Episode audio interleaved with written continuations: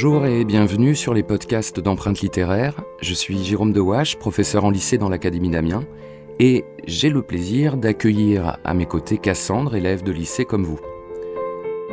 Alors aujourd'hui, Cassandre, on va tenter d'expliquer en quelques minutes le 19e siècle.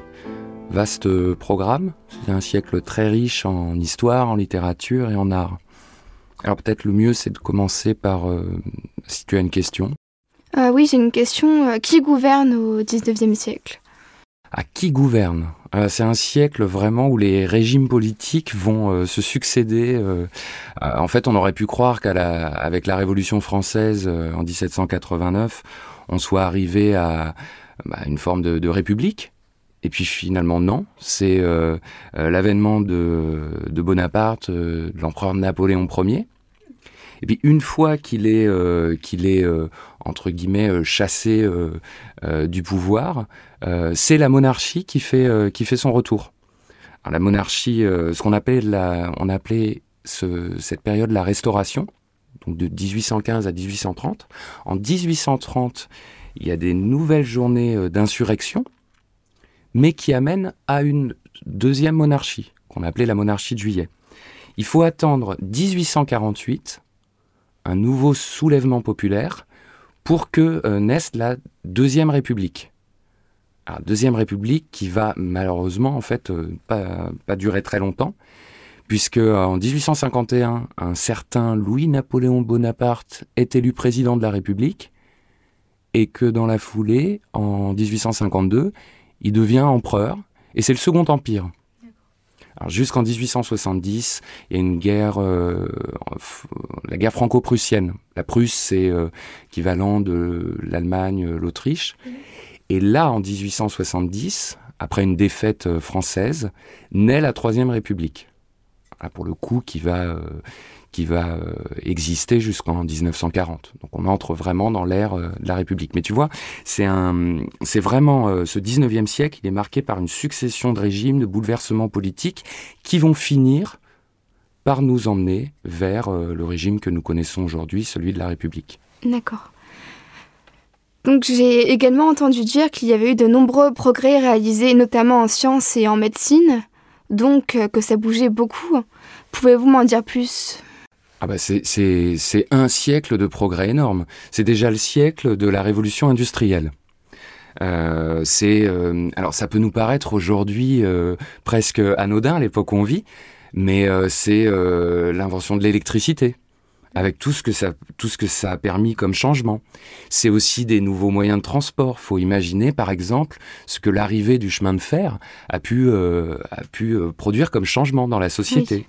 Euh, c'est, euh, pour te citer un autre exemple, euh, la photographie. Et à la fin du siècle, ce sera l'invention du cinéma. Donc c'est vraiment une période de, grands changements. Bah, Paris est aussi la capitale est aussi une image de ces changements. C'est un Paris modernisé. Je ne sais pas si tu as déjà entendu parler des travaux du baron Haussmann. Oui. Donc c'est euh, euh, bah c'est par exemple les, les grands boulevards. Euh, euh c'est un Paris qui va changer aussi de, de, de visage. C'est tu le tu, tu, le tu le citais tout à l'heure, c'est l'évolution de la, de la science. Euh, C'est Pasteur par exemple. Et puis euh, c'est l'arrivée de nouvelles euh, nouvelle notion. On va parler de, de bourgeoisie, de prolétariat, euh, de, euh, de, de, société de classe, de lutte des classes. Euh, c'est aussi ce qu'on a appelé le capitalisme. Donc c'est vraiment, vraiment une ère de, de grands changements qui, qui nous emmène en fait vers, vers le siècle prochain, en quelque sorte. Il me semble que c'est à cette époque-là que la presse se développe, c'est bien ça? La presse va se développer énormément. Alors, notamment euh, dans les années 1830, avec une forme de, de, de, de, liberté en fait d'expression euh, euh, que va, euh, enfin mesurer, hein, mais que va acquérir la presse, mais qui va surtout permettre un essor et une plus grande diffusion à un plus large public. Et ça a un impact évidemment sur sur la sur la société parce que c'est aussi à cette époque-là un accès aussi pour pour la société plus large à la lecture, au livre, mmh. qui va devenir en fait un, un objet de consommation. Euh, c'est le début aussi euh, euh, du marché de l'art. Et donc j'ai une dernière question. Quels sont les mouvements artistiques et littéraires euh, du 19e siècle? Tu dois en connaître certains.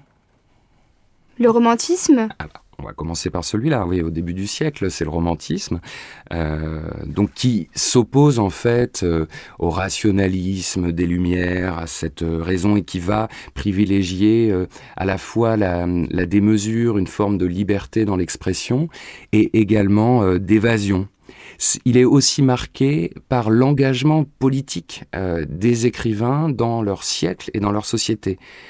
Il y a d'autres mouvements, il y a également le, réalisme, qui va succéder en quelque sorte au, romantisme et qui va euh, justement, euh, refusant l'idéal romantique, qui va essayer de, de représenter en fait la société telle qu'elle est.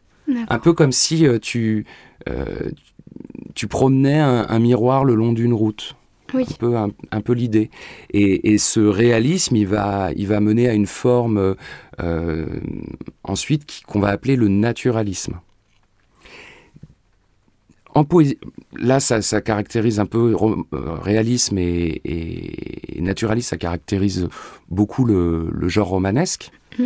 La poésie aussi euh, va être marquée par un certain nombre de mouvements, euh, et notamment en fin de siècle, euh, où en réaction à, l'engagement des écrivains et, à l'imitation justement du réel, on va, on va connaître des mouvements comme le Parnasse, comme le symbolisme, donc dans, le mouvement, dans le mouvement poétique. D'accord, merci. Donc euh, pour résumer euh, tout ce que vous avez dit, euh, donc les quelques mots à retenir concernant le 19e siècle, ça serait tout d'abord sept régimes en un siècle, puis la révolution industrielle, mhm. mais aussi la société de classe, l'essor de la presse et le livre comme, comme objet de consommation, puis le romantisme, le réalisme, mais aussi le naturalisme, et enfin les poètes du Parnasse, les symbolistes. Je pense que c'est très bien résumé, effectivement. Euh, bah, c'est toujours un plaisir d'échanger avec toi, Cassandre. À très bientôt. Et à très vite pour le prochain podcast d'empreintes littéraires. À bientôt.